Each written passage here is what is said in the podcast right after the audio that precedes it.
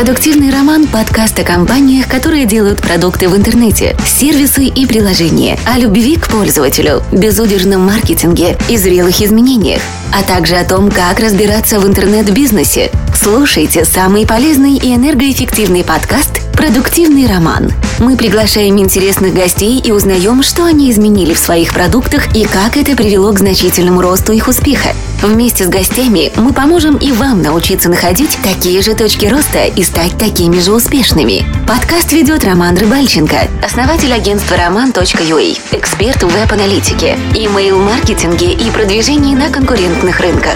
Клиенты считают его повернутым на эффективности. Конкуренты приглашают тренировать своих сотрудников и проводить аудиты. Его агентство помогает компаниям со всего мира делать интернет-маркетинг эффективнее. Среди клиентов его агентства такие компании, как Макфан, Дубово, Симраш, Автопортал.ком и многие другие. Встречайте, Роман Рыбальченко. Раз, раз, раз. А вроде. Я тебя нормально слышу. Э, ты мне громко все Извини. Да, Роман, давай наши... Не трогай наши пиптики. Уже Все, записываешь? готов? Да. Про пиктики, пожалуйста, вырежешь. Про пиптики пропикайте. А если о, о сербании чая будет слышно или нет? Ну, я- в сторону сербай. В сторону сербания. На самом деле слышно все Очень очень, слышно. хорошо. Да. Ну, давайте. Так, окей. Дима. Пришли. Так, дай- дайте мне хотя бы вступление сказать. Ты давай женским голосом. Продуктивный роман. Так, Вова, время. Что, время? Давай, Продлеватель? отработали, ушли. Уже уходить пора. Ну да. Этот выпуск будет самым, самым классным, вот там, типа вырезанные сцены, знаешь, Да. как, как после фильма. Всем привет! Это шестой выпуск э, подкаста «Продуктивный роман», и я, пользуясь своим служебным положением, пригласил двух прекрасных мужчин э, по совместительству наших клиентов. Это Вова Безлюдный и Дмитрий Малахов. Они представляют проект Добова.ком. Привет, ребята! Привет, привет. А, Привет, Роман, спасибо за приглашение. Ой, как, как, как ты серьезно прям. Да, я настроен очень серьезно. Буду, буду говорить э, о том, как мы 6 лет э, стараемся сделать классный продукт и о том, что нам еще надо сделать, и, конечно же, о нашем с тобой сотрудничестве. И даже об этом. Но это, это для меня сюрприз, Ну, потому что я это не готовил. У меня Оказывается, это не Рома будет нет. задавать вопросы. готовься, тебе тоже придется отвечать. Отвечать. Слушайте, ну клево, нашим слушателям будет, будет интересно, я уверен. А, Добова это сервис посуточной аренды квартир преимущественно. Сервис прав? бронирования, давайте Бронирование. уточним. Расскажите, сколько сейчас человек работает в проекте, сколько денег э, он приносит? Два хороших вопроса, оба такие очень в точку. Сейчас подумаю, как так ответить, чтобы не, Чтобы не ответить. не все было понятно. Ну, А, начнем, начнем с того, сколько людей работает. Э, Когда-то, 6 лет назад, работала одна э, хрупкая девочка. Звали Юля, фамилия Фостер. С нее все начиналось. Э, На сегодняшний день это полноценная компания с отделами, и количество сотрудников э, превысило э, планку 50. Что проект зарабатывает, э, наверное, мы здесь не будем тратить время на обсуждение каких-то цифр. Э, Скажем лишь, что 2016 год был для нас довольно-таки успешным. Мы первые полгода хорошо и уверенно росли и э, увидели, что... и выросли. да, увидели, что э, нам э, надо э, продолжать идти вперед, не останавливаться. Поэтому э, говорить о том, что э, в проекте есть деньги, можно. Вот. Но э, мы никогда не скрывали, что э, любые э, прибыли, которые мы видели, мы реинвестировали, поэтому э, проект как был, так и остается масштабируемым. Мы не ставили никогда задачу пытаться на нем заработать. Так что здесь будем, будем говорить откровенно, все, все деньги, какие, какие видит этот проект, остаются в нем. Я понял.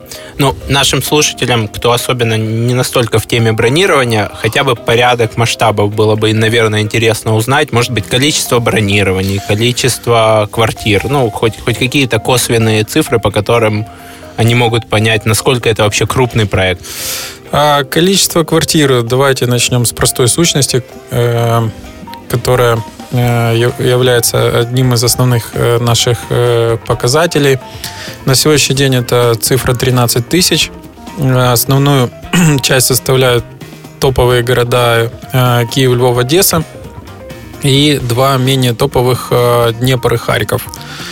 Остальные же города для нас как и для всей Украины, менее популярны. Если мы говорим о... Э, Роман, напомни второй Количество вопрос. Бронирования. Ты так долго отвечаешь, это был короткий вопрос самый. Количество бронирования. Э, Цифра это меняется в зависимости от сезона. То есть мы достигли э, планки почти 5000 на, на пике э, середины 2016 года. И сейчас э, стараемся эту планку держать.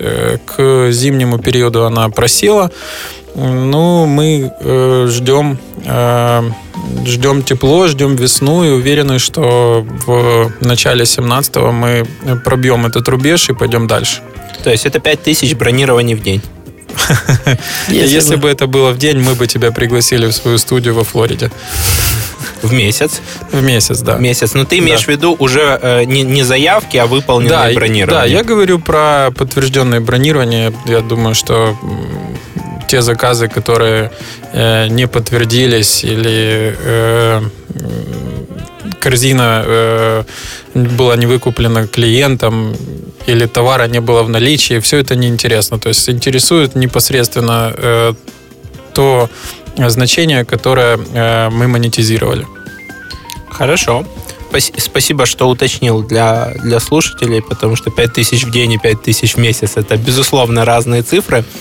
Скажи, э, скажите, пожалуйста, да, решайте, кто из вас об этом расскажет, как вы начинали бизнес. Я читал чуть-чуть, я сразу там уже, уже нашим слушателям скажу, что в нескольких интервью есть э, разные, можем так сказать, разные взгляды на это. Расскажите, откуда это все пошло? Как мы начинали?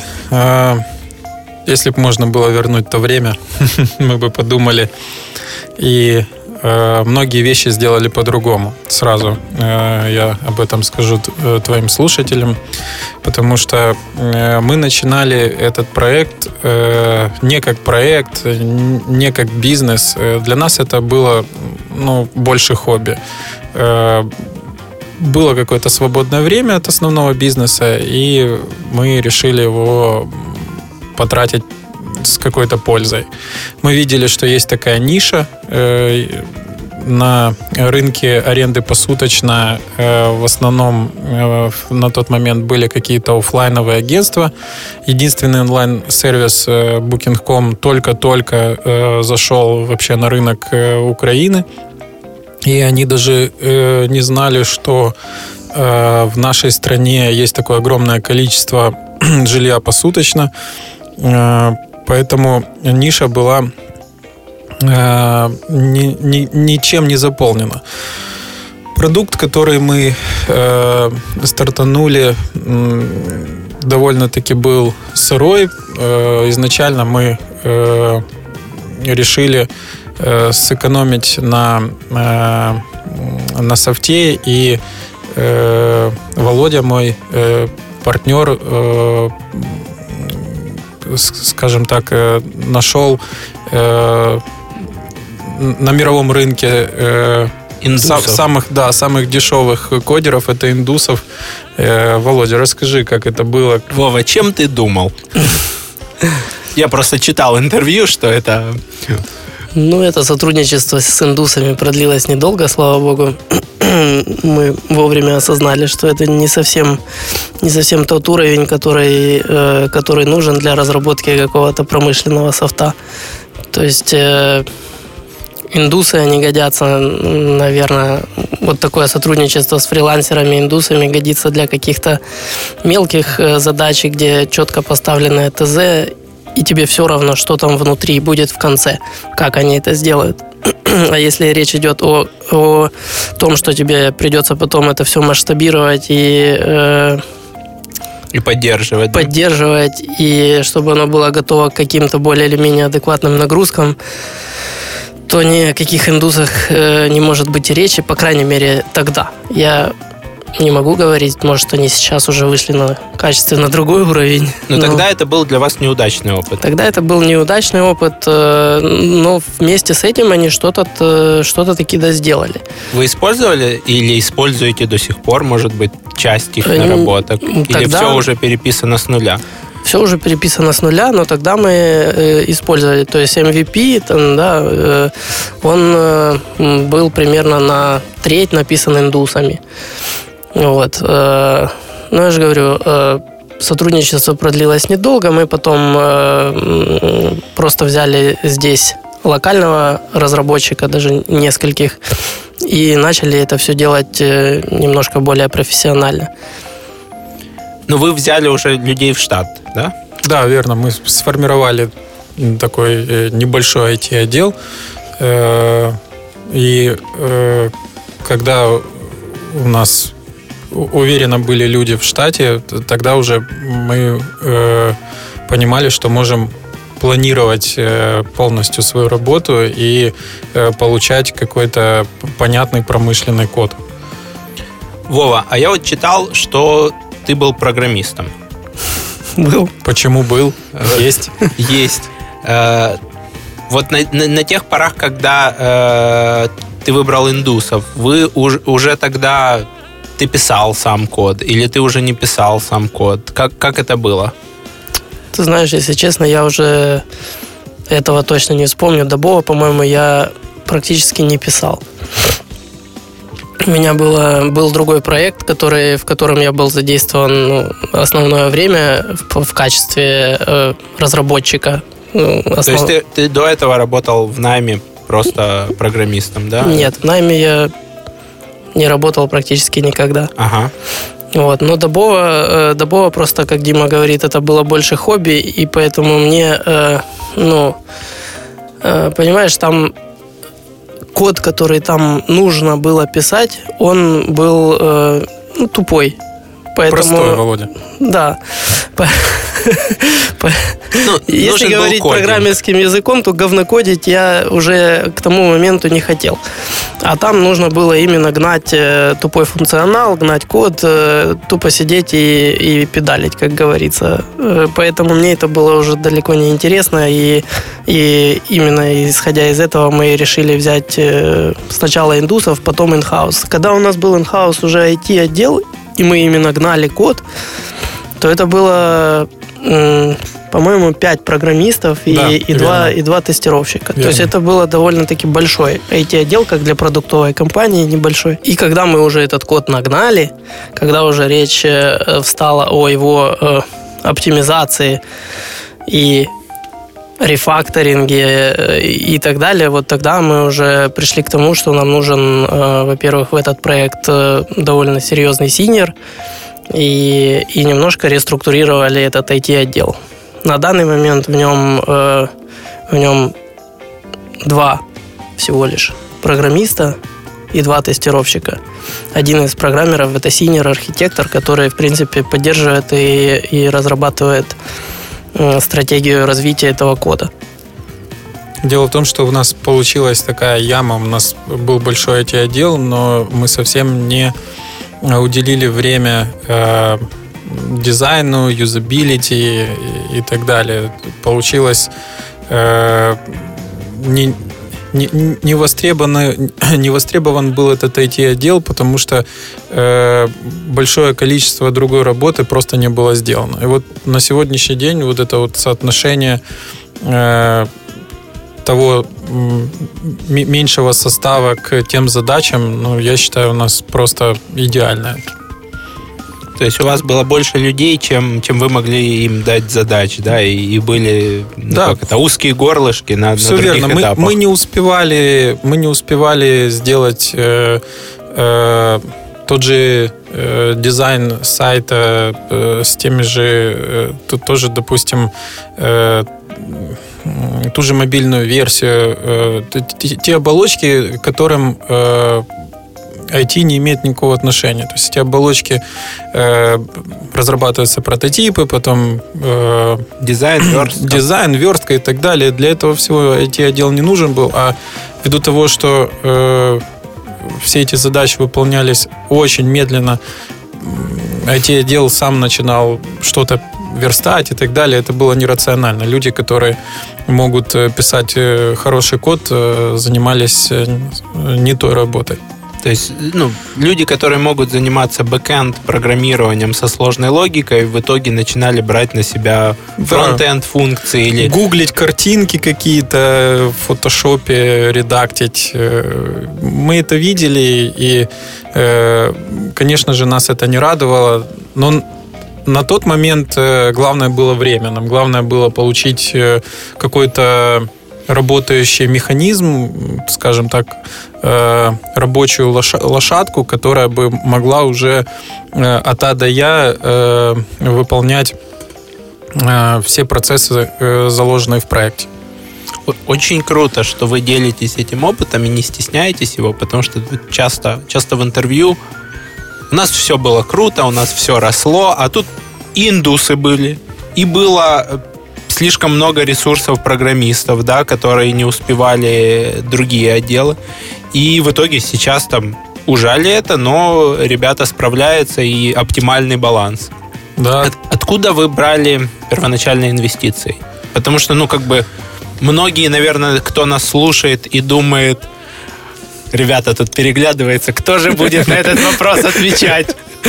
как, как мы потратили денежки дяди Сэма. Сколько денег ты принес? Скажем, скажем так, мы ему еще ничего не отдали. Э, Да, есть эта информация э, во всех э, интервью, которые мы давали и продолжаем давать. Не скрываем эту информацию. У нас есть второй бизнес.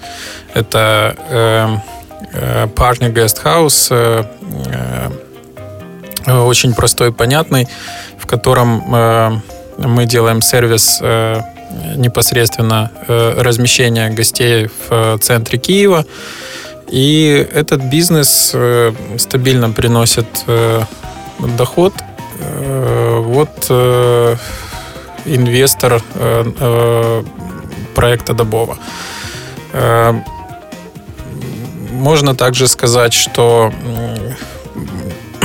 деньги, которые заходили в проект, они опять же, в зависимости от того, э, какая часть была денег, вот по- по- по-разному мы их тратили, но основной инвестор это вот наш второй бизнес, э, который э, м, бизнес-модель которого построена так, что там просто э, нет э, никаких убытков, это не стартап, э, это простой бизнес, который дает э, небольшой, э, но стабильный доход.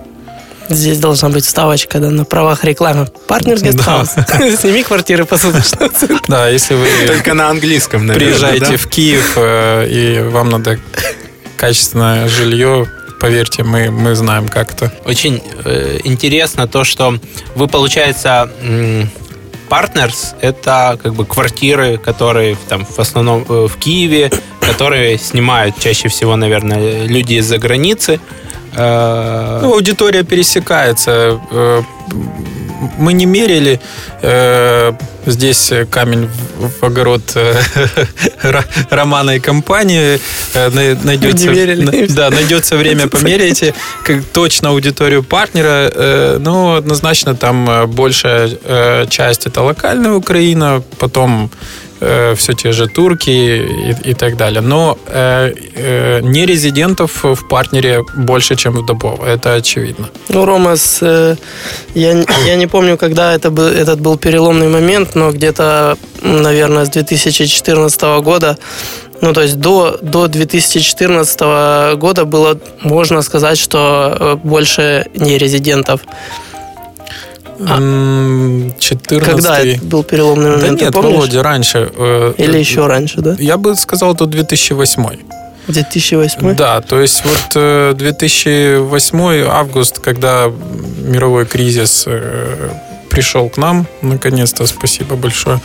Вот до того момента действительно Э, не то чтобы э, на, на рынке туризма было большое количество нерезидентов, просто мы на них ориентировались. А когда мы э, начали расти такими уверенными э, масштабами, конечно, нам просто не хватало этих э, нерезидентов, и мы э, переключились на локальную аудиторию. Да, и их стало меньше. И да. Ну, и то есть, вну... когда мы вообще начинали этот весь бизнес э, с посуточной арендой, это был где-то 2003 или 2004 год, то тогда понятно, что э, даже первый сайт, который мы сделали, э, он был только на английском языке. Сейчас это, вот это наверное, вот смешно. Ukraine Apartments. Да, да? uaapartments.com. Он был исключительно на английском языке, и мы тогда э, среди, среди вот этого рынка посуточной аренды в Киеве первыми стали принимать онлайн-карты. Понятно, что у нас еще мерчантов э, не было, таких как сейчас, ну, которые позволяют принимать карты онлайн. То есть мы, мы тогда воспользовались PayPal, имея некоторые бизнес партнерские связи с э, ребятами из Штатов. Очень круто. Это, наверное, для тех времен, для Украины это был прям прорыв. Конечно. И, и исключительно из-за этого, понимаешь, мы получили эту аудиторию нерезидентов, которые увидели э, PayPal, что сайт в Украине принимает PayPal, значит, ему можно доверять и так далее. На тот момент, в 2003-2004 году, это было, в принципе, для нас здесь в Украине очень позитивно. Продуктивный роман. Подкаст о компаниях, которые делают только прибыльные продукты в интернете. И мы возвращаемся. Мы закончили на э, PayPal э, и на том, что по сути вы видели возможности. То есть первая возможность была то, чтобы начать принимать э, удобно, комфортно оплаты от западных э, гостей здесь в Украине. Это был Your Apartments. Потом, я так понимаю, потом у вас появился э, партнер Guesthouse, который уже... Э, то есть вы пошли сначала реклама на Запад, потом уже инвентарь здесь, а потом в какой-то момент вы поняли, что инвентарь здесь, он понятный, конечный и, и работает, и начали развивать новое направление, то есть не только свой инвентарь, но еще угу. инвентарь партнеров и, и модель маркетплейса. Все верно. Э, везде, где мы видели э, ниши, везде, где мы видели, что можно сделать лучше, мы э, брали и делали. Вот если брать партнер, так вот э, первый апартмент, который мы э, с нашим инвестором купили вместе, э, мы сразу же отремонтировали эту квартиру, сделали там очень интересный интерьер. На тот момент уже можно было купить IKEA мебель и это было просто безбашенно, красиво. Это на сегодняшний день мы уже пришли к формату, когда IKEA это чип э, и неинтересно. На лет 10-12 э, назад это на... Это был скандинавский стиль. Да, да, на постсоветском пространстве это было круто. Вот. Мы увидели, что огромное количество жилья, которое сдается, оно оно просто унылое, некрасивое и так далее. И понимали, что если э, брать и ремонтировать э, и делать интересные новые апартменты, то э, можно э, на, на, на этом рынке давать лучший сервис. Что мы, собственно говоря, и делаем по сей день. И в этом, наверное, там один из успехов партнера. А Your Apartments, насколько вы все понимаете, должен был когда-то закончить свое существование. Вот, вот тут надо, чтобы ты детализировал, почему это все Ой, понимают. Это, это да, это... Что, что такое было ее апартмент? Что такое было ее апартментс? Это была корова, которая приносила деньги и давала очень много головной боли.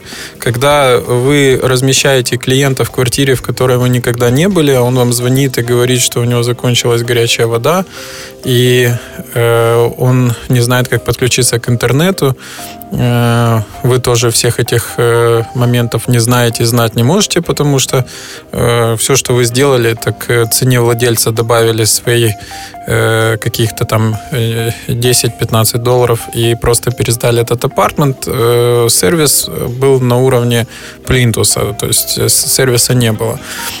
Конечно, мы понимали, что это примитивное зарабатывание денег должно когда-то закончиться, потому что все, что не, не генерит качественный контент и хороший сервис, рано или поздно умрет. Вот. Э, было сложно принять это решение, потому что, э, скажем так, э, корова еще была жила, жива и приносила деньги, и надо было надо было перераспределить ресурсы. Да, да, перераспределить ресурсы и сказать, все, вот мы эту корову наконец-то...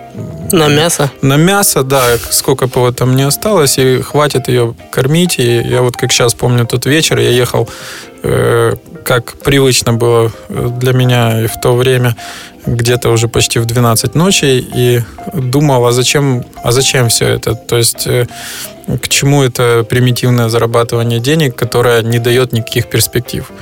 Вот. Э, набрал Володю, и мы на тот момент, э, ну, Вова меня всегда поддерживал в таких вопросах. То есть все, давай закрывать ее апартмент, он никому не нужен не то чтобы никому не нужен, но он приносил больше негатива, чем, чем э, удовольствие от, э, от работы с ним. Но в итоге вы, э, получается, что он был каталогом, да, где вы ни за что не отвечаете, просто берете как Верно. посредники деньги и передаете их дальше. В итоге вы сделали, можно сказать, такой небольшой шаг назад. Если вы не можете контролировать чужой продукт, э, да. занялись своим инвентарем, да. а потом все равно вернулись к тому, чтобы сдавать, но уже как marketplace. Все верно, да. Вернулись... Да, но мы не сдаем. Ну, то есть mm-hmm. к этому мы уже не вернулись, слава богу. Добовая, Добовая это marketplace, и мы, и мы опять же э, сам Добова не отвечает за качество сервиса, предоставляемое владельцам этого, Но этого у вас жилья. уже есть инструменты, чтобы помочь пользователю выбрать правильно и чтобы контролировать качество. Расскажи, какие? Это понятные всем инструменты на этом рынке. Это рейтинг, отзывы, то, о чем мы везде говорим и пишем. И я бы хотел вот еще раз все-таки э, сказать, э, что э, почему, почему именно э, система бронирования.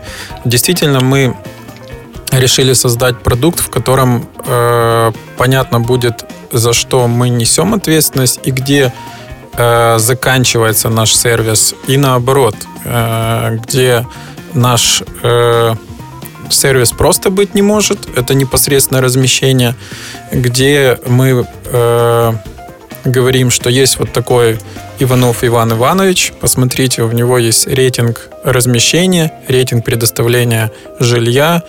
И насколько э, вы можете разобраться в отзывах о его жилье, настолько вам, наверное, будет э, легко э, э, принимать решение останавливаться у этого владельца или нет. Ну, рейтинги отзывы это то, что видит конечный пользователь.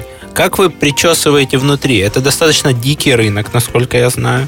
Как со стороны тех, кто снимает, так и со стороны тех, кто сдает. Да? Когда выносят там телевизоры, завернутые в одеяло, угу. когда нету горячей воды или тебя... Откуда ты это знаешь, Рома? Кто-то мне рассказывал. Сколько телевизоров ты уже вынес? Кто-то мне рассказывал. Вот. Один мой друг и как вы причесываете этот рынок? Потому что, ну, вы люди, которые понимают, что ремонт в квартире должен быть без гобеленов, скорее всего, без джакузи, э, качественный, что услуги должны оказываться хорошо, и если вы даже берете свою комиссию, подрядчик должен работать хорошо. Что происходит внутри, что позволяет вам причесывать, формализовать и делать этот рынок понятным как для украинца, так для турка или американца? Мы, как система бронирования, понимаешь, можем оперировать только ограниченным количеством данных. Те данные, которые, э, которые мы, э, собственно, получаем и собираем в процессе, э, в процессе существования аккаунта владельца у нас в системе. То есть, как только владелец регистрируется, добавляет свою квартиру, ему назначается определенный рейтинг, сразу скажу, что в принципе он довольно высокий, для того, чтобы дать возможность этому владельцу попробовать себя и свои силы в, в системе бронирования, чтобы он получил первые брони, и, и система посмотрела на то, как он работает э, с клиентами, какой сервис он предоставляет. Собственно, э, от этого начинает стартовать довольно много параметров, которые потом участвуют в ранжировании результатов э, поиска. Их, их на данный момент около 12 или 13. Э, ну, так, чтобы было понятно, скажу несколько из них, которые я однозначно помню. Это ну, элементарно количество бронирований, количество отмен этих бронирований, естественно, отзывы, естественно, средний рейтинг и по этим отзывам.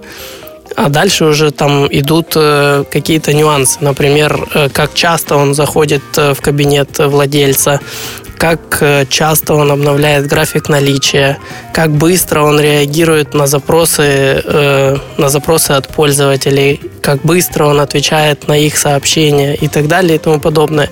И вот исходя из этих всех совокупных факторов, мы мы только на основании их и можем предполагать, какой уровень сервиса предоставляет этот, этот э, владелец. Соответственно, здесь элементарное правило работает, что если он хорошо работает в своей сфере, да, и предоставляет хороший сервис, он получает хорошие отзывы. Делай хорошо, будет хорошо, да? Да.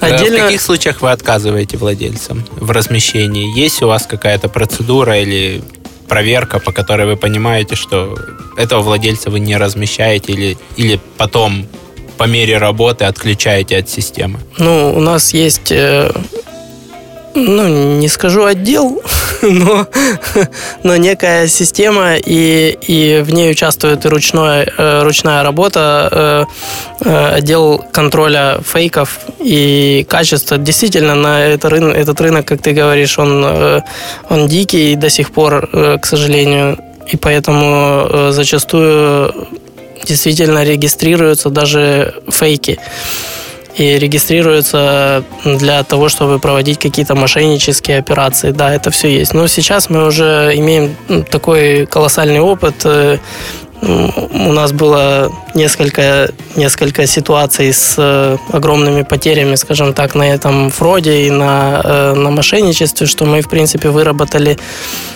систему защиты от этого всего такую, что сейчас свели практически к нулю показатель мошенничества в нашей э, системе.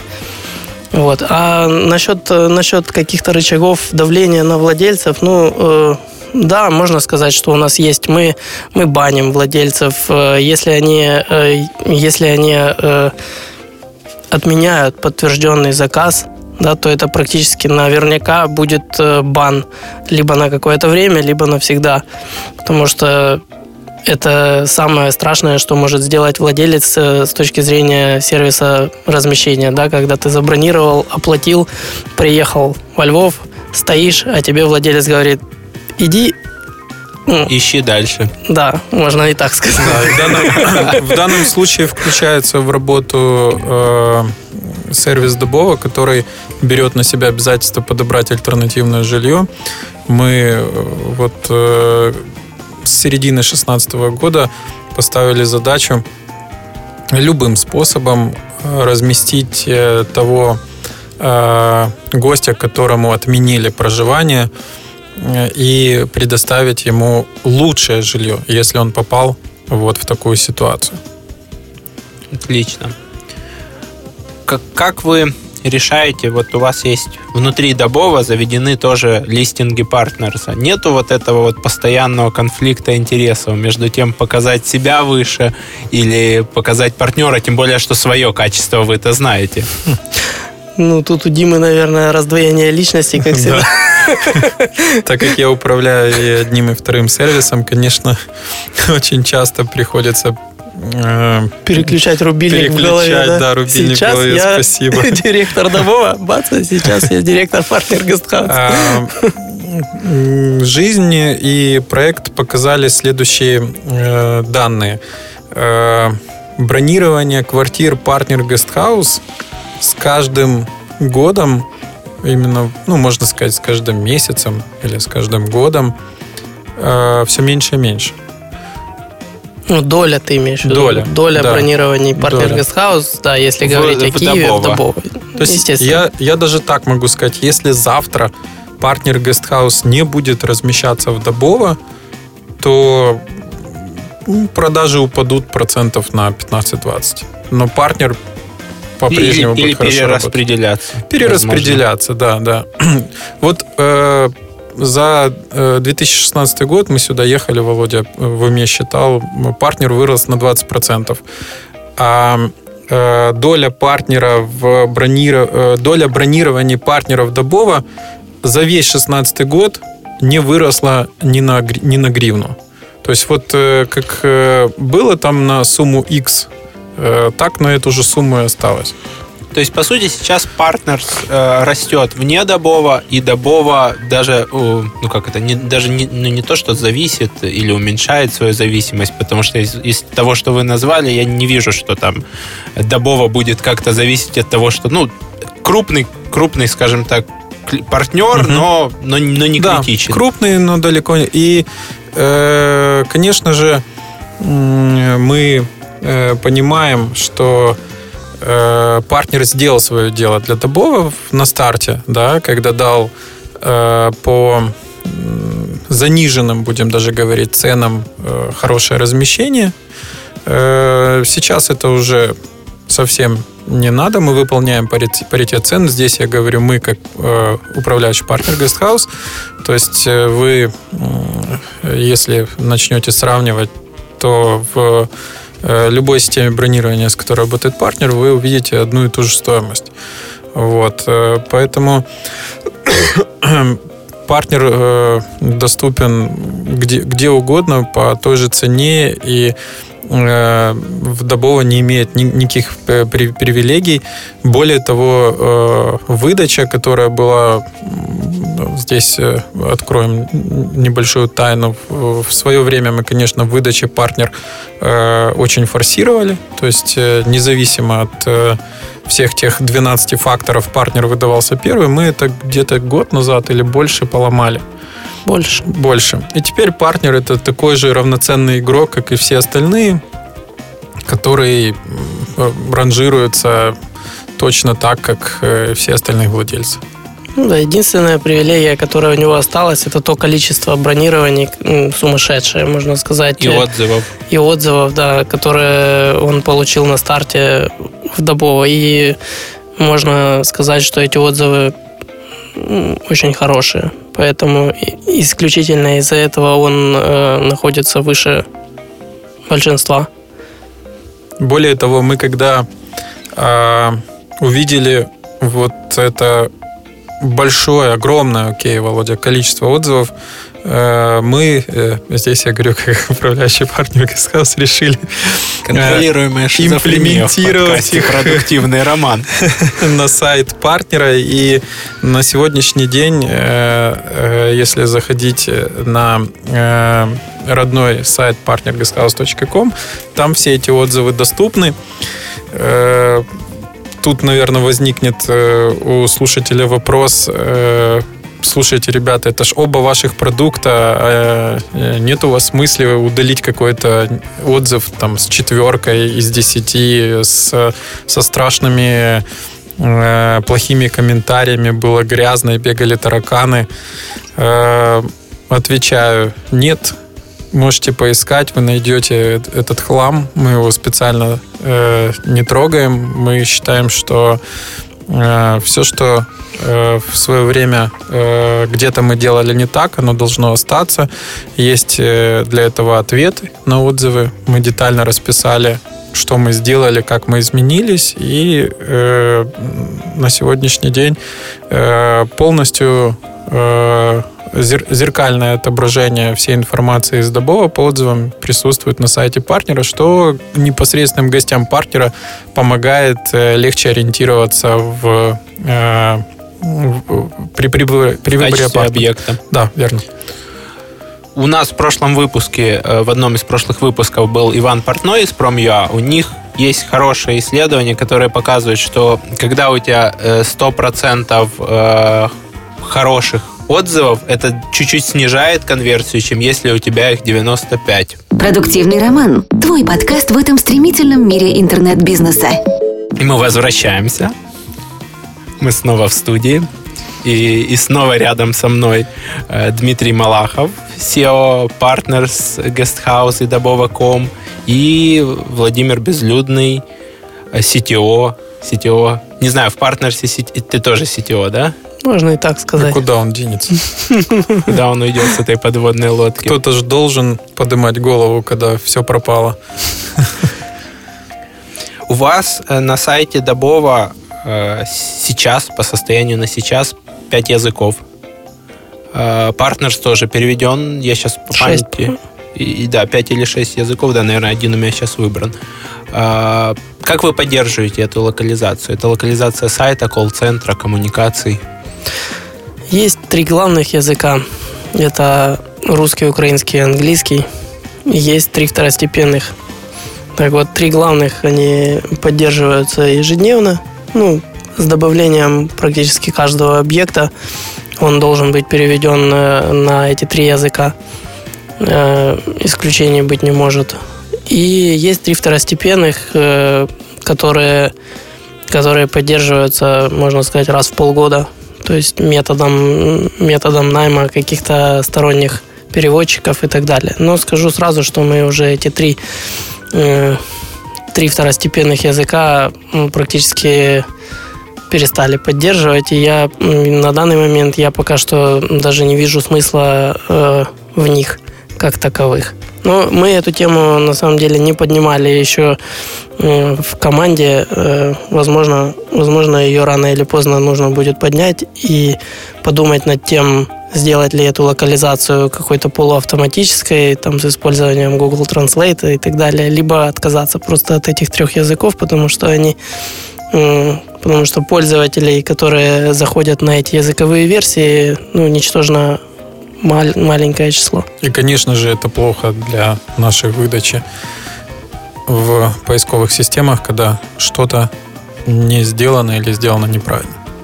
Когда не до конца переведена, есть Все версия, верно. на которой выводится англоязычный контент, да, например. Да, да. Скорее всего, мы, наверное, просто откажемся от этих трех языков, потому что действительно аудитория э, этих э, языков ну, настолько мала, меньше одного процента.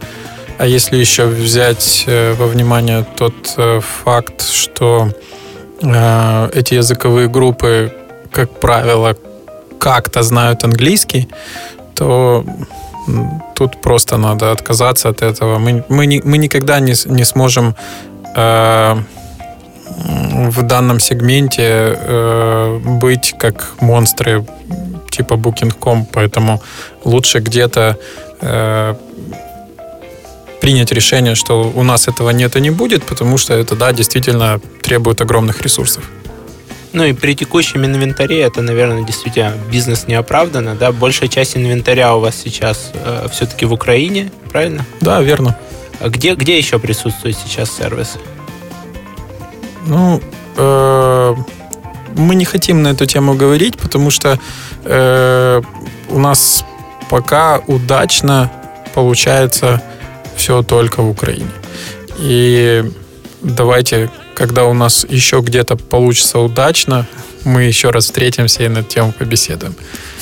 Окей, хорошо. Как вы, собственно, переводите сайт? То есть у вас самописная система или вы используете э, какие-либо SaaS? Э, как, как при этом это связано еще с коммуникациями с колл-центром? То есть как, ну вот, вы должны клиенту, с клиентом, наверное, общаться там на, на двух или на трех языках. Э, ну, здесь было несколько вопросов, да. Во-первых, как, э, как мы локализуем э, этот сайт. Ну, сразу скажу, что SaaS мы не, не пользуемся. У нас, э, у нас пока что все свое, и мы вот в данный момент как раз э, разрабатываем делаем рефакторинг и разрабатываем отдельную систему переводов, потому что действительно уже система переводов, она э, на таком объеме данных должна работать э, должна работать получше, чем она у нас есть сейчас. Поэтому мы приняли решение разрабатывать свою, свой, даже можно сказать, отдельный небольшой проект по, э, по системе локализации продуктов. Сейчас это у вас хранится тремя базами. Нет, сейчас это... Это ну, если... Текст разбивается на кусочки и переводится кусочками. Если вообще опускаться до технических деталей, то это э, то все, все тексты хранятся в, по файлах. Это getText, э, система getText Unix. И э, оно все переводится в софте, который работает с этими файлами, отделом контента, заливается и компилируется уже на, на серверах для использования на сайте. Мы это, в принципе, вот э, ни, нижний уровень использования мы оставим get-текст, но будем переводить уже в, как ты сказал, SaaS, только это будет наш собственный SaaS. Ваш, ваш внутренний SaaS? Да, потому что мы изучили рынок локализации, на самом деле, и тот объем данных, который нам нужно переводить, он, э, он стоит намного больше, чем нам, чем нам стоит разработать свой собственный такой сервис. Смотрели ли вы, и, и нашим слушателям порекомендую, может быть, э, мало кто знает об этом сервисе, тоже наша украинская команда разрабатывала Crowdin, это SaaS-сервис, куда ты можешь подключить э, своих э, переводчиков, можешь подключить их переводчиков или там с третьей стороны, и она контролирует шаблоны на изменения, разбивает текст на стринги, имеет какой-то там архив, всегда слово зарегистрироваться переводим так, а Базу здесь у нас, да, здесь у нас там длина вот этого поля должна быть не больше, чем столько-то. Это особенно актуально для какого-нибудь немецкого языка, который очень длинный. А смотрели ли вы, общались с ними, изучали ли этот проект?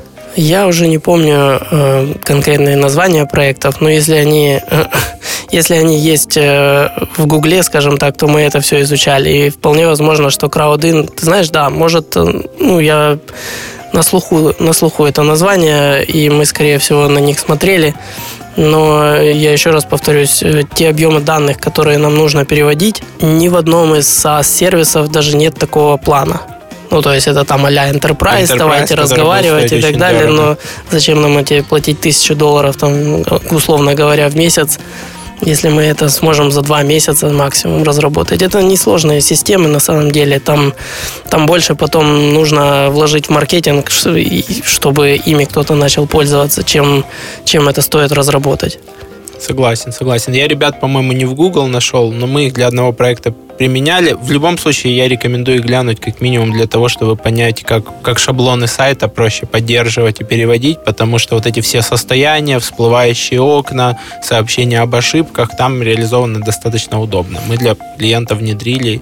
Естественно. Когда речь идет, понимаешь, об ограниченном наборе э, слов для перевода, да, лейблы, лейбы они вот, там называются в гид-тексте, то э, эти ограниченные наборы это шаблоны сайта, это там имейлы какие-то, это еще что-то, админская зона, там панель э, партнеров и так далее, то да, действительно, таких слов немного, их, и можно воспользоваться какими-то существующими SaaS-решениями. А когда у нас речь идет о том, что нужно переводить 20 с чем-то тысяч описаний квартир, то это количество слов, которое там есть, оно не укладывается ни в какие рамки с ну точки да, зрения да, Даже, даже хранить их. Согласен. Вопрос, наверное, больше к Диме. У вас достаточно интересные бизнес-процессы. То, что мы видели э, с Олей и с коллегами, у вас достаточно интересные системы отчетности. Расскажи подробнее, как у вас устроены бизнес-процессы, как ты их строишь, э, угу. и когда ты успеваешь отвечать на все эти письма? А, да, мне самому это на самом деле интересно. Как это получается? как это получается. Э, начну, наверное, э, с конца вот э, в декабре 16 и в начале этого месяца так сложилось в моей жизни, что я мало работал. И это был своего рода тест как одной, так и второй компании, насколько все отлаженные бизнес-процессы работают успешно. В целом я доволен. Все работает, и действительно я иногда сам для себя даже делаю такой вывод, что в день из там условно 50 вопросов у меня 45 из разряда перед вами красный и зеленый круг. Мы рекомендуем вам нажать зеленый. Дмитрий, примите решение. Вот. Э, на самом деле, действительно, 90% э, э, отчетов, которые я получаю, я даже могу себе позволить не просматривать, потому что само формирование этого отчета предполагает проделанную работу. К этому Расскажи нашим слушателям, как это на практике работает, чтобы они могли это применить в своих проектах и компаниях. Как это работает на практике? Э, у каждого исполнителя должен быть контролер или супервайзер, называйте его как хотите. И, как правило, э, в мировой практике рекомендуется на э, группу из не более чем 10 исполнителей иметь уже одного контролера. Конечно же, у исполнителя э, есть список задач. Конечно же, список задач должен э, иметь какой-то э, норматив или план. То есть то количество э, Можем сразу взять какой-то пример, который ты готов назвать, там, сотрудник колл-центра, ну, да, давайте оператор, менеджер. Давайте оператор колл-центра, это самая древняя такая у нас должность, э, ведомость, по которой оператор колл-центра получает зарплату, насчитывает уже более 36 месяцев. То есть это где-то три года назад мы мы начали эту ведомость, и она там состояла из двух-трех столбцов. На сегодняшний день это Э, четыре листа, и в каждом листе около там 25 столбцов. Но не надо этого всего пугаться. Э, нет ничего сложного, просто э, каждый лист отвечает за свою какую-то сферу. У нас один лист это мотивация, там где плюсы, и три листа это демотивация там, где сотрудник получает э, штрафы за э, то ли неправильно выполненную работу, то ли некачественно выполненную. Э, есть э, супервайзеры колл-центра, которые прослушивают звонки, которые по определенным э, параметрам выставляют э, оценки. Если эти оценки э, отрицательные, конечно же, это сказывается на его зарплате. Э, по мотивации всегда мы смотрим, насколько соответствует э, на сегодняшний день э, тренд нашего развития тем, тем задачам, которые выполняют операторы. Допустим, если с первого дня развития проекта мы ставили задачу продажи, продажи, еще раз продажи, другими словами, операторы получали деньги исключительно за формирование заказов, за выполненные заказы и так далее. Любое движение, которое э, оператор э, делал для гостя, который уже разместился, но у него э, есть вопросы, э, связанные с модификацией бронирования или отменой, никак не поощрялось. В середине 2016 года мы поломали эту систему.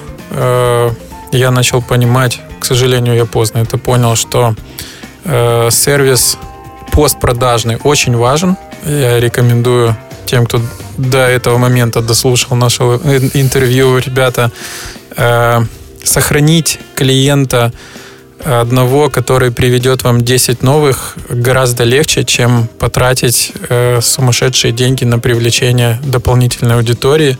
Поэтому цените своего клиента, носите его на руках. Э, при обращении в колл-центр понимаете, что этот звонок должен быть обслужен в первую очередь, и не надо ему три минуты прокручивать музыку. Ваш звонок дорог для нас. Э, вот полгода, как мы изменили эту систему мотивации, и на сегодняшний день э, многие сотрудники, не только операторы, и супервайзеры колл-центра, ведущие специалисты, которые контролируют работу, все заинтересованы в постпродажном сервисе. У, у оператора колл-центра есть одна страница, где он получает какие-то там бонусы или зарплату, Да, три страницы, где он получает штрафы. да. Э, Примеры, примеры. Какое поведение вы сейчас стимулируете, и как вы это отслеживаете, и что, что отслеживает супервайзер? А, В основу, конечно, мы положили банальный э, факт, банальную сущность – это время в разговоре. Наверное, сложно будет сказать, что оператор колл-центра должен э, получать э, зарплату, не разговаривая с клиентом. То есть это, это номер один. Дальше продажи. Все-таки мы их не убрали, но продажи оформлены по телефону. То есть там, где оператор э, по телефону оформляет заказ, он получает определенную плюшку. Потом качество разговора. Опять же, не буду возвращаться. Есть определенный ряд параметров, по которым разговор отслеживает, э, извините, оценивает супервайзер колл-центра. И если это качество э, стремится к 100%, то там премия в- до, стремится к 1000 гривен. То есть те, кто красиво, э, качественно говорят, не делают ошибки, они э, получают э, довольно-таки э, весомую прибавку к зарплате. А, Есть еще такой интересный параметр, который мы отключили, пытаемся вно- вновь его включить. Это э, качество э, продажи. То есть э, вы оформили какую-то заявку гостю и доводите эту продажу до победного э, результата, пока гость не выкупил. Можно ему позвонить один раз, а можно, используя напоминание, позвонить тогда, когда гостю это надо, и все-таки разместить его через нашу систему, тем самым э, увеличив конверсию. Так вот, этот э, параметр мы, э, когда переключились на сервис, э, выбросили, а теперь планируем его вновь ввести, потому что э, многие ребята все-таки не, не совсем э, понимают, что за каждый заказ надо бороться. Продуктивный роман. Подкаст, который внимательно следит за успешностью продуктов в интернете. И мы возвращаемся. Мы снова здесь. И снова здесь ребята из Добова. Дима уже рассказал интересно про, про систему мотивации. Я хотел еще, чтобы ты рассказал чуть-чуть нашим слушателям то, что я видел изнутри, про вот эти ваши огромные листы и отчеты, которые отправляют э, супервайзеры тебе или Мгм. исполнители супервайзеру, по которым вы мониторите, что все идет хорошо или плохо. Я э, не имею опыта построения э, бизнеса, э, полученного извне. Я не заканчивал никакие э, курсы, и у меня нет и MBA образования, поэтому все, что я построил, делал так, как э, я это видел, и так, как я это понимал. И все эти отчеты, э, которые существуют у э, каждого э, начальника или контролера или супервайзера, тут это все слова синонимы, они э, составляют э, список, э, они- э, равны списку задач э, в течение э, какого-то периода. Чаще всего это один день. Э, Дело в том, что, как я себе вижу, работа начальника, она э, настолько э, интересная и э, настолько м, неподконтрольная, что можно целый день, допустим, ничего не делать, и система не поломается. Э, И наоборот, можно целый день работать и не увидеть результат. Именно поэтому я посчитал, что э, отчеты должны быть. э, И э, формирование этих отчетов говорит о том, что человек как раз целый день что-то делал. И как минимум он отследил работу своих исполнителей от А до Я, и как минимум он внес коррективы, правки, и действительно его, его рабочий день был не, не- не напрасный, и он внес свою лепту непосредственно вот в этот один день. Поэтому чаще всего в отчете какие-то ключевые показатели, мы условились, что все ключевые показатели ниже нормы будут выделяться, в частности, у нас там, примитивно красным шрифтом. То есть любой отчет, который я вижу, сразу я могу обращать внимание на те э, красные э, поля, э, чтобы увидеть, где что-то пошло не так. Соответственно, мы все понимаем, что если уже сам супервайзер э, показывает руководству, что что-то не так, конечно же, он принял э, э, это э, к... Меры. Принял меры, да, и исправил эту ситуацию. Не знаю, как это работает на каких-то больших и крупных предприятиях, но вот эти ежедневные отчеты э, лично мне, как руководителю, они дают уверенность в том, что механизм работает, что каждая шестеренка крутится, и э, в целом все хорошо, даже если у меня много красных полей, будем так говорить. Ведь э, э, давайте э, посмотрим на ситуацию э, еще под одним интересным углом проект не всегда растет, есть падение. И э, с ростом справится, наверное, любой руководитель, а вот с падением надо э, уметь справиться и подойти к этому очень профессионально, э, может быть, даже философски, может быть, даже очень взвешенно. Э, падать надо уметь.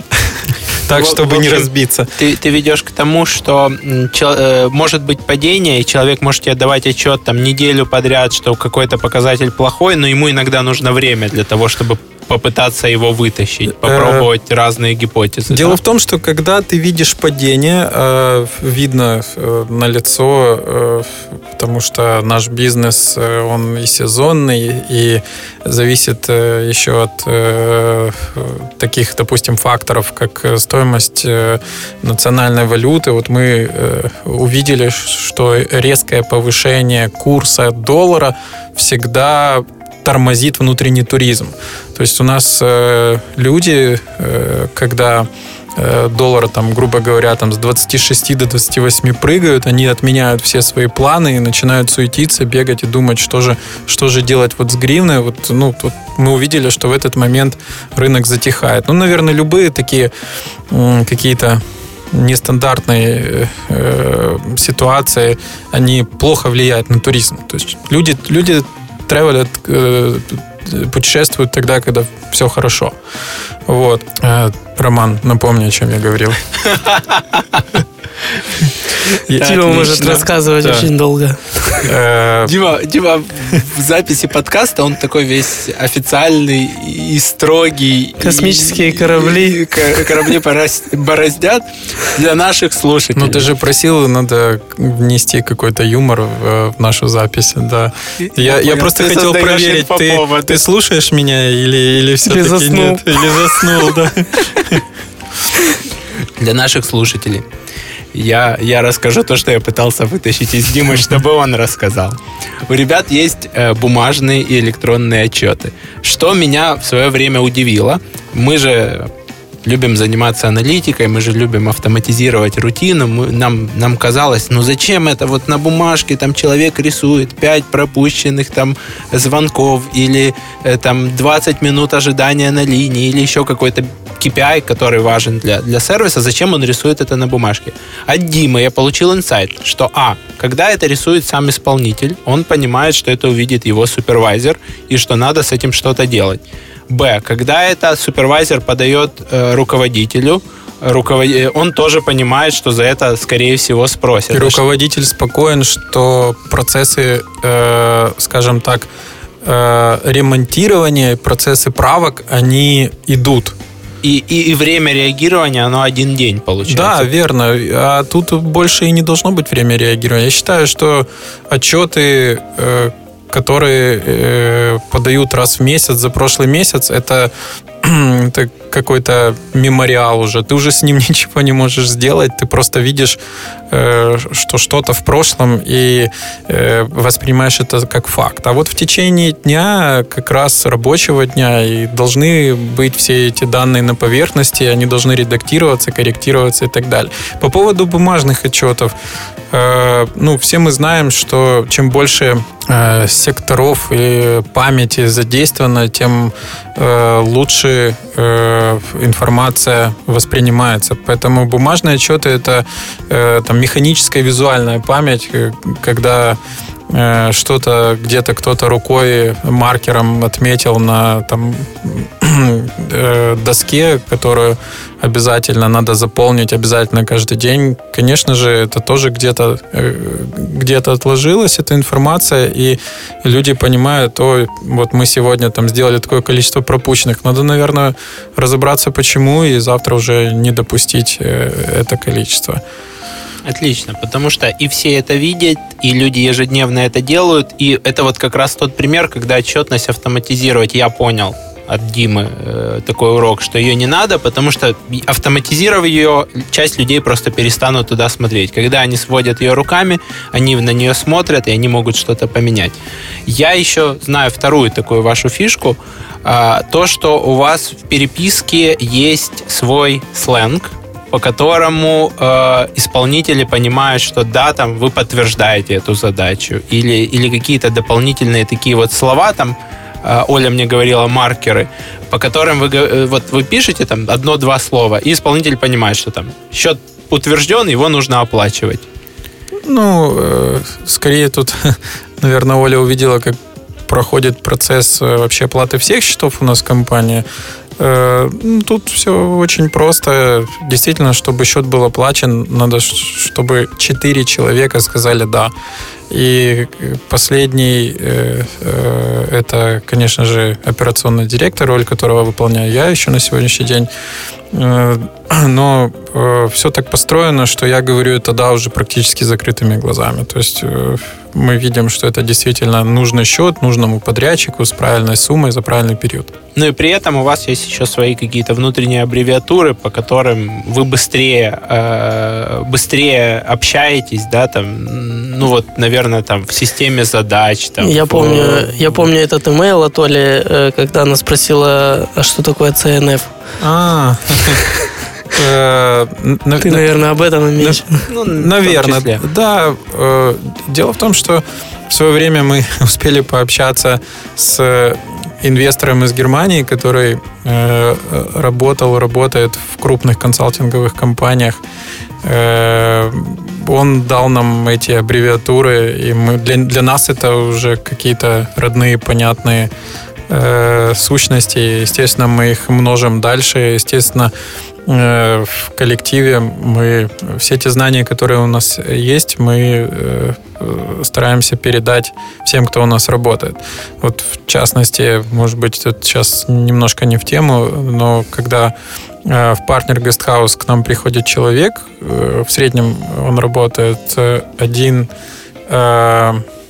максимум полтора года, и когда собирается увольняться, мне всегда интересно, куда же идет этот э, э, сотрудник. Чаще всего это девушка. Я очень горжусь э, э, теми, кто э, растет после партнера. У нас достаточное количество людей, которые ушли в э, международные авиакомпании и э, крупные гостиничные сети. Работают э, или э, в Дубае, или Э, где-нибудь еще за границей, э, вносят, э, скажем так, свой вклад в гостиничную индустрию. И в этот момент я понимаю, что не зря, не зря мы учили людей, учили работать и учили учиться. Они могут прийти и показать ну, в, в любой системной компании, что они легко справятся с инструкциями и легко начнут э, теорию применять на практике. Очень круто. В этом плане очень интересный обратный фидбэк. У нас были, э, были и есть случаи, когда люди э, уходят от нас, а потом через год возвращаются к нам же снова. И, и безумно... Потому что в остальных компаниях бардак по, по сравнению с вами. Вот с такими людьми безумно интересно общаться, когда они обратно приходят и начинают рассказывать то, как устроена работа в других компаниях, которые мы раньше считали, ну, довольно системными, крупными и так далее. И они сами говорят, да, что ну, не будем называть компании. Да, не будем называть компании. Но в плане того, что говорят, что у нас э, система работает настолько отлаженно и автоматизирована, что перейдя в другую, более крупную компанию, они очень сильно удивлялись, как там можно вообще в принципе что-то что-то понять или как-то работать. Все, все работает, я так сейчас тоже не буду называть, но у некоторых служб доставки все работает на, на ручном проталкивании. То есть пока кто-то педалит и вручную проталкивает грузы конкретного отправителя, они уходят со склада, а остальные не уходят. Да, я, я видел такие кейсы. Мы уже много таких интересных моментов э, захватили, которые наши слушатели смогут применить, и, и ежедневная отчетность, и, и фокус на, на главных там языковых версиях или продуктовых э, фичах, которые э, позволят им расти. Какие еще вы можете такой вопрос, который я часто задаю, вспомнить кейсы кратного роста или падения за счет изменений в продукте. Может быть, это изменение монетизации, может быть, это изменение сайта, может быть, это изменение модели работы. Ну, не обязательно там, что мы запустили рекламу и продажи выросли, да, то есть не столько рекламная вещь, как именно продуктовые изменения.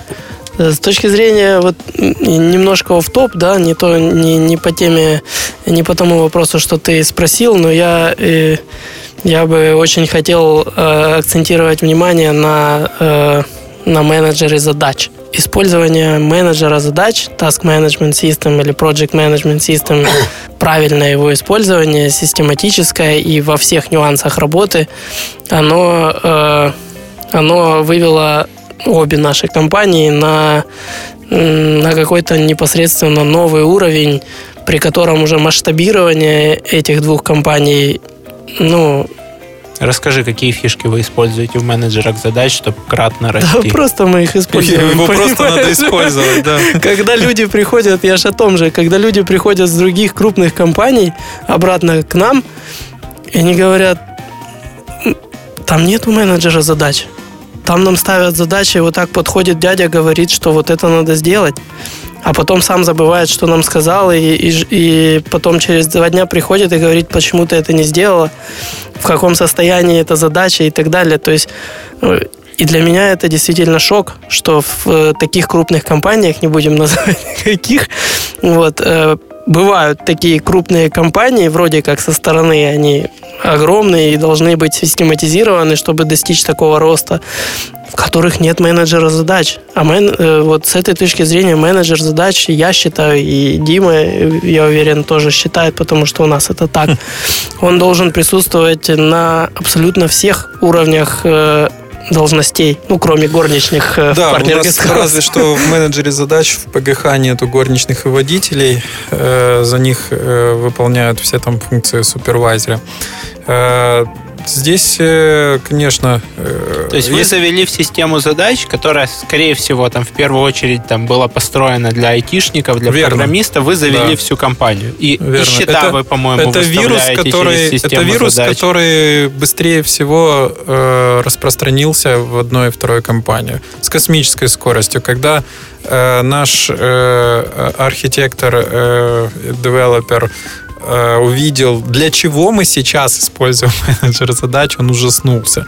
Вот, для каких, для каких, э, для чего? Говоря... Назови. Вот подсчета у вас проходят через конечно, систему задач. Конечно. То есть это создается задача конечно. Э, выписать счет на бухгалтера, например. В да? данном случае мы одну задачу крутим э, для одного подрядчика.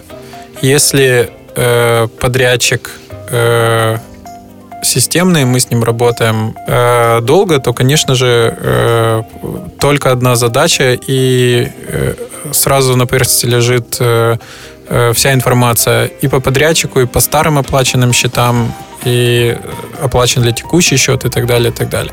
Ну, это, это такие базовые, понятные э, сущности. Вот э, если говорить о каких-то смешных, так вот, ввиду того, что мы в партнере до сих пор не внедрили складской учет, мы додумались менеджер задач использовать для складского учета. Вот, то есть у нас там происходит передача э, товара, э, там, где один пишет э, э выдал, второй получил, то есть это своего рода там электронная отчетность. Э, вот. Э, дальше, допустим, мы придумали в зависимости от статуса задания понимать э, такой электроприбор, как водонагреватель, в каком он состоянии, включен, выключен, его надо включить или его надо выключить. Э, такие какие-то смешные действительно кейсы, когда... То есть вы конкретно под водонагреватель в системе задач э, или предусмотрели новый статус, или использовали существующий? Использовали существующий. То есть берем проект, называем его водонагреватели, и там столько э, категории, сколько у нас э, водонагревателей, по какой статус, а в любом менеджере задач э, каждый статус это свой цвет. Вот в зависимости от этого статуса равняется цвета, мы видим водонагреватель в той или иной квартире включен или выключен. Э, вот. Ну да, это уже пример нецелевого использования. Далеко не целевого, да. Нетипично, нетипично.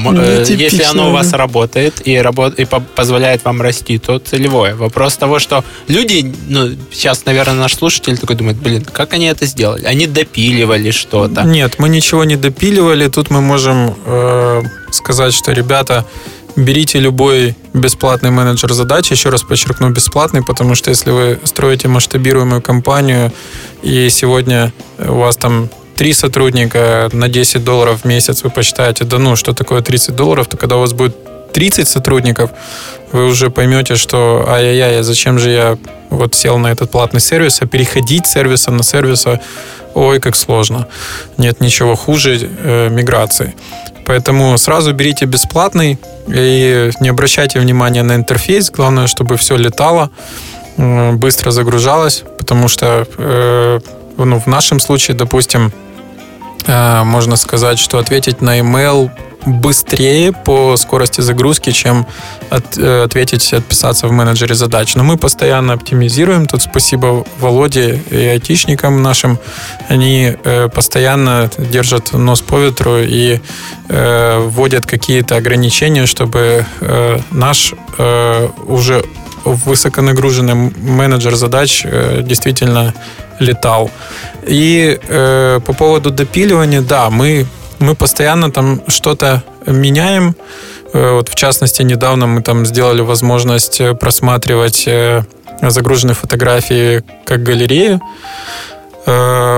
Все эти фишки позволяют нам, еще раз подчеркну, бесплатно использовать крутой инструмент и решать этим инструментом довольно-таки весомые промышленные задачи.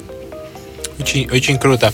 Я хотел спросить для наших слушателей, у нас есть такая традиция, мы стараемся с гостей взять какой-нибудь там пример и, и показать нашим слушателям, чтобы они могли это скачать и, и попробовать применить в своих компаниях. Сможете ли вы дать какой-то там обезличенный скриншот, там, затерев персональные данные, как у вас это в системе задач выглядит для разных, для разных людей или, или в разных ну, просто вот, чтобы расширить картину мира, а вот можно еще использовать его так. И, ну, и сюда же вопрос, можете ли вы дать примеры вот этих вот, э, тоже, может быть, обезличенных, замазанных отчетов или старых, э, чтобы люди могли у себя попробовать это применить и увидеть, ну, на слух это тяжело воспринять. Ну, давайте э, я как себе вижу, если бы э, мне сказали, что вот есть такое программное обеспечение, бери, пользуйся.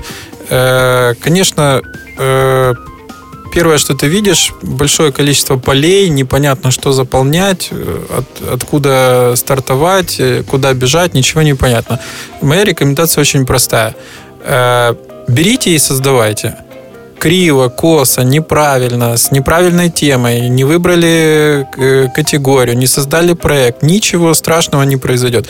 Берите и создавайте. Когда у вас появится уже какое-то количество задач, ну, допустим, 100, вы сразу же увидите, ой, смотрите, а вот эти 15, они же типовые, давайте я для них создам проект. Ой, смотрите, а в этом проекте из этих 15 я вижу три понятные категории. Давайте я еще создам эти три категории. И так далее. То есть вы, э, не имея контента, не имея этих задач, никогда ни с чем не справитесь. Э, поэтому не тратьте время на выбор непосредственно менеджера задач. Не надо перечитывать там месяцами, а какой же лучше. Э, потому что на сегодняшний день я смотрю, это такой тренд советовать и рекомендовать. По сути, э, 90% этих э, софтов, они одинаковые. И у них, у них практически у всех есть... Э, Базовый функционал, да, который да. нужен. Да, берите, берите, опять же, повторюсь, э, э, фишка в чем? Берите бесплатный. Берите бесплатный. Да. Да, я, я это услышал, мы, мы взяли платный, у вас бесплатный. А, все равно примеры вот просто скриншотами сможете предоставить, там, чтобы, чтобы наш пользователь мог скачать и понять, что вот водонагреватели у них в системе задач заведены вот так вот косо-криво, но у них вот Запросто. это работает. Запросто сделаем. Э, Сразу скажу, что у нас количество проектов э, уже такое, что на одном скриншоте их может... э, Не обязательно все, просто чтобы человек понял, что Да. вот, вот, вот, вот бывает так карточки задач, вот бывает вот такой вид, где там водонагреватели сгруппированы, например. Да, запросто, тем более для партнера. Там, многие вещи можем, да, взять, э, сделать принтскрин и показать. Отлично, отлично. Продуктивный роман. Подкаст о компаниях, которые делают только прибыльные продукты в интернете. И мы снова в студии. Мы снова вернулись. Давайте про бизнес уже так плотно поговорили. Много менеджерских и продуктовых фишек. Я думаю, что наши слушатели э, услышали. Расскажите, как вы успеваете не только работать, но и отдыхать. Какие, какие здесь фишки вы используете, тем более, что вы работаете в сфере, в сфере travel. Travel and accommodation. Ну, если ты говоришь о travel, то, э, то да, мы пытаемся тревелить Что пытаемся? Мы тревелим. три- 3-4 раза в год, э, желательно по месяцу и больше.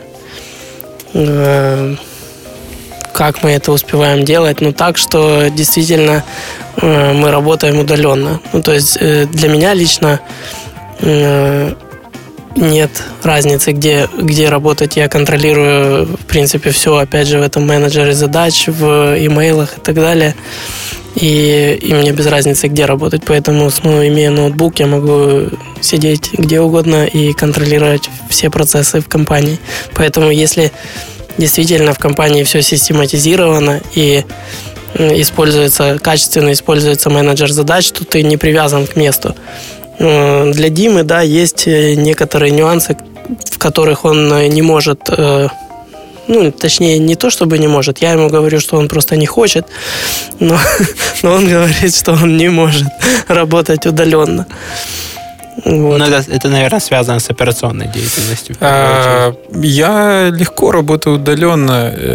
Есть несколько составляющих. И вот этот сухой и примитивный э, диалог э, через почту и менеджер задач, он э, основной.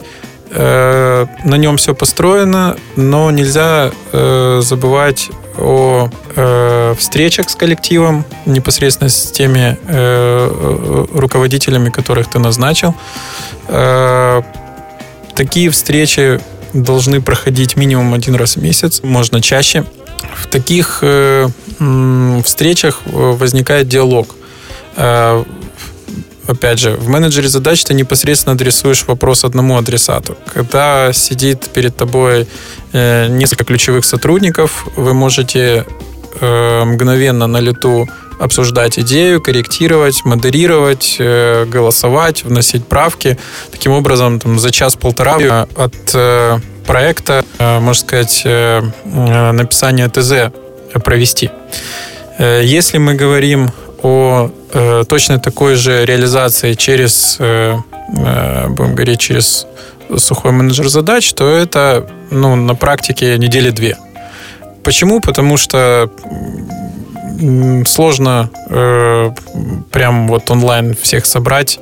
Э, кто-то занят э, одними вопросами, кто-то другими, поэтому Если мы говорим о каком-то э, каком-то э, задании на перспективу, я его так называю, то, что непосредственно должен э, делать любой э, SEO в компании, это строить э, планы на будущее и прорабатывать стратегию развития на ближайшее время, то здесь э, однозначно э, э личные э, встречи и митинги, на которых можно Э, устраивать такие быстрые, быстрые диалоги сразу со всеми ключевыми сотрудниками. Чтобы, чтобы задачи не растягивались. Вова, ты недавно путешествовал по США. Как тебе? Э, море впечатлений. Абсолютно, абсолютно новые какие-то, новый опыт.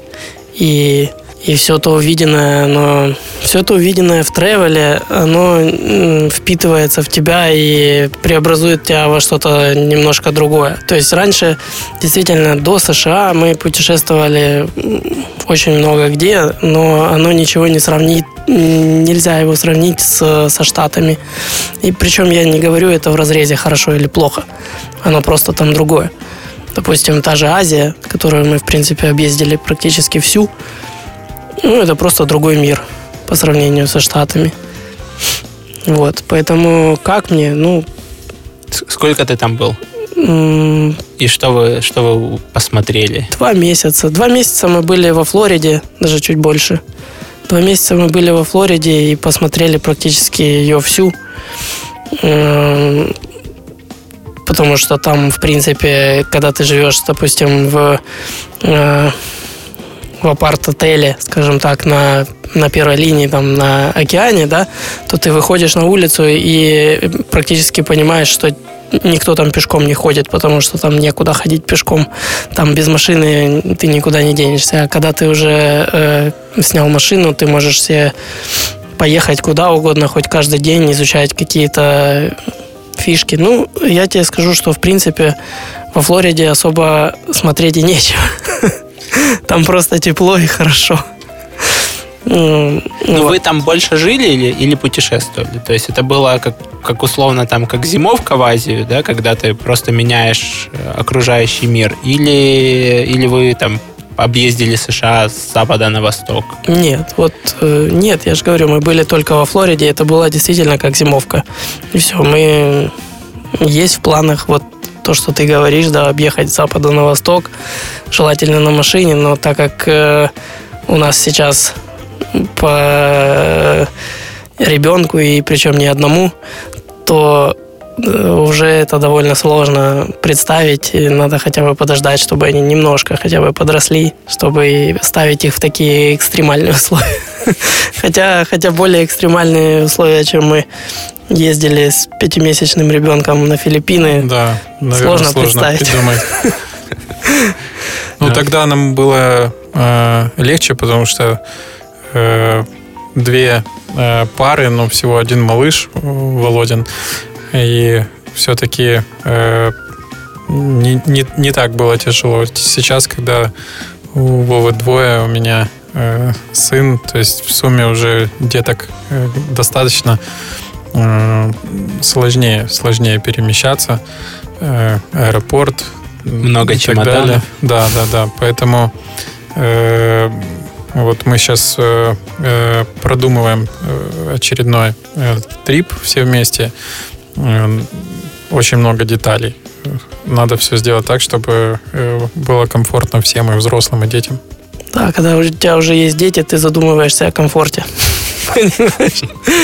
Когда детей не было, тебе было все равно на комфорт, было лишь бы э, побольше новых эмоций, причем... Впечатлений. Причем как, нега, как позитивных, так и негативных. И зачастую от негативных эмоций ты получаешь намного больше опыта, experience а того решения каких-то сложных задач в нестандартных ситуациях, э, чем когда у тебя все круто, там ты приезжаешь в какой-то пятизвездочный отель там или еще куда-то, и, и тебя все на руках носят, попу целуют, извините, Нормально, у нас можно так говорить.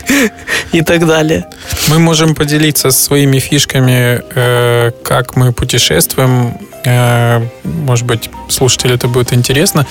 Э, что мы покупаем заранее, а что нет.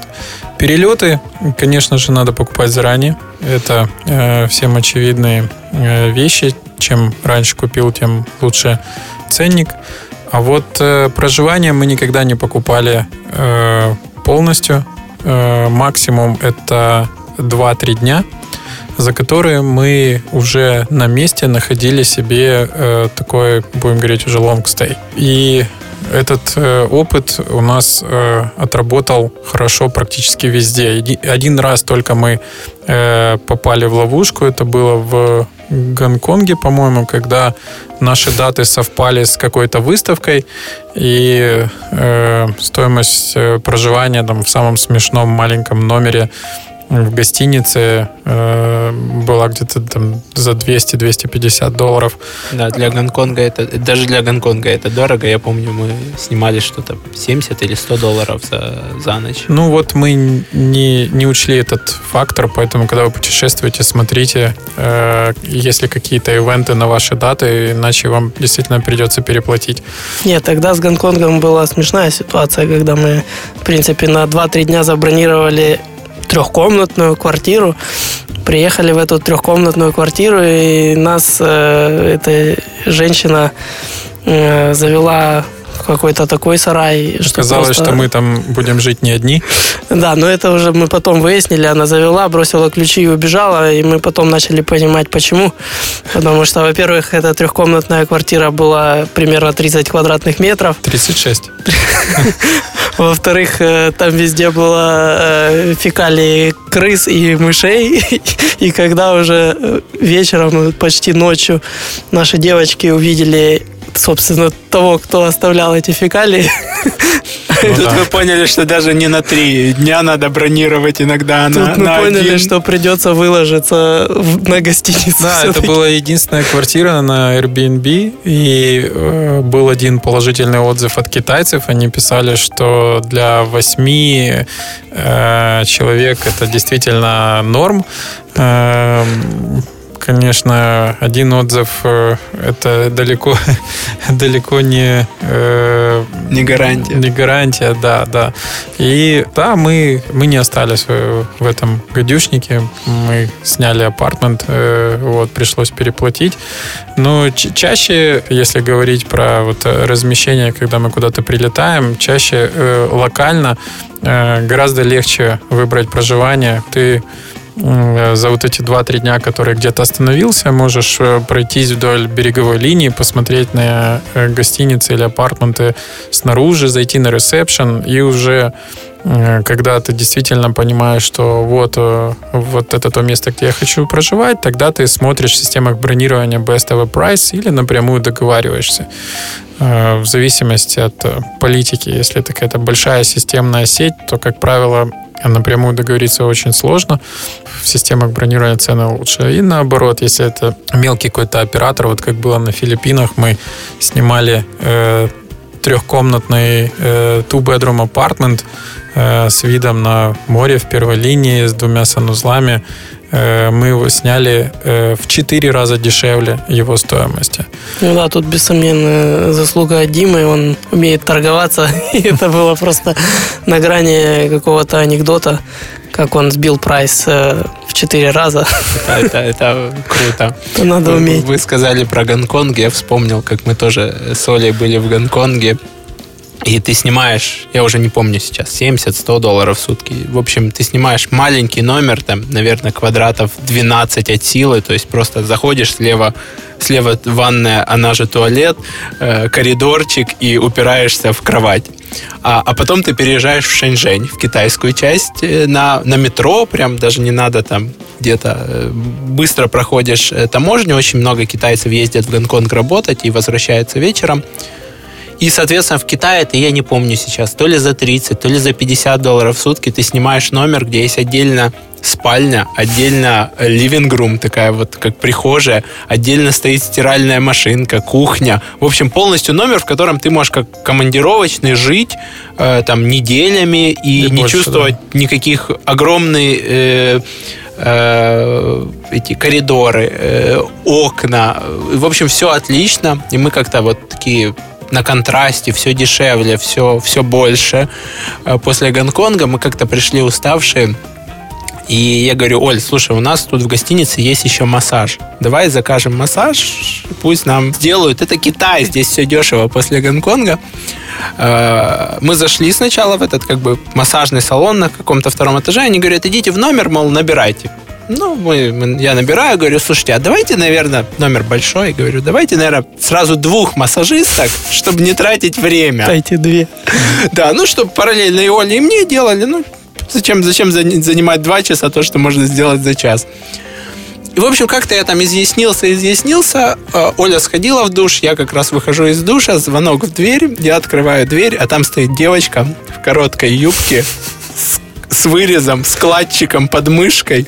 И, в общем, выглядит она совсем не как массажистка. Но одна. Ну, одна, да. Они, у них с английским тяжело. Они, наверное, не поняли, что значит сначала Оля, потом мне. Да, и я опешил. Это был... Она, понятное дело, что она выглядела как проститутка, но я со своим... Э, со своей внутренней эм, стандартами не мог сказать ей, что она не выглядит как массажистка, вдруг я ошибся. И ты вдруг я обижу. И я так, это надо было видеть, я так говорю, Оля, по-моему, это не массаж. А она потихоньку начинает отодвигать меня, заходить внутрь. Масязя, масязя. В общем, кое-как Оля ее выпихнула, и она до сих пор меня подкалывает, говорит, а если бы меня не было, ты бы растерялся и дал слабину. В общем, нашим слушателям будьте готовы к тому, что в путешествиях бывает и такой опыт. С нами были отличные ребята из э, сервиса Добова. Если вам нужно будет путешествовать по Украине, я пробовал уже не один раз их сервис, могу смело рекомендовать и бронировать. Внедряйте те фишки, о которых мы рассказали. Оставляйте отзывы на iTunes, на Фейсбуке о подкасте. Э, и если у вас будут вопросы, вы всегда их можете оставить в комментариях на Роман Юа под этим подкастом. Я попрошу ребят чтобы они прокомментировали и ответили, если что-то было непонятно. Спасибо большое всем, кто дослушал до этого момента. До новых встреч! Спасибо, Рома, за то, что пригласил. Очень, всегда очень приятно с тобой общаться. Спасибо, Роман, за приглашение. Приглашаю еще раз, будем общаться. И спасибо студии за качественный сервис. Спасибо. Подкаст «Продуктивный роман» о компаниях, которые делают продукты в интернете, сервисы и приложения. Подписывайтесь на новые выпуски на сайте roman.ua в разделе «Подкасты». Ставьте 5 баллов в iTunes и рекомендуйте друзьям.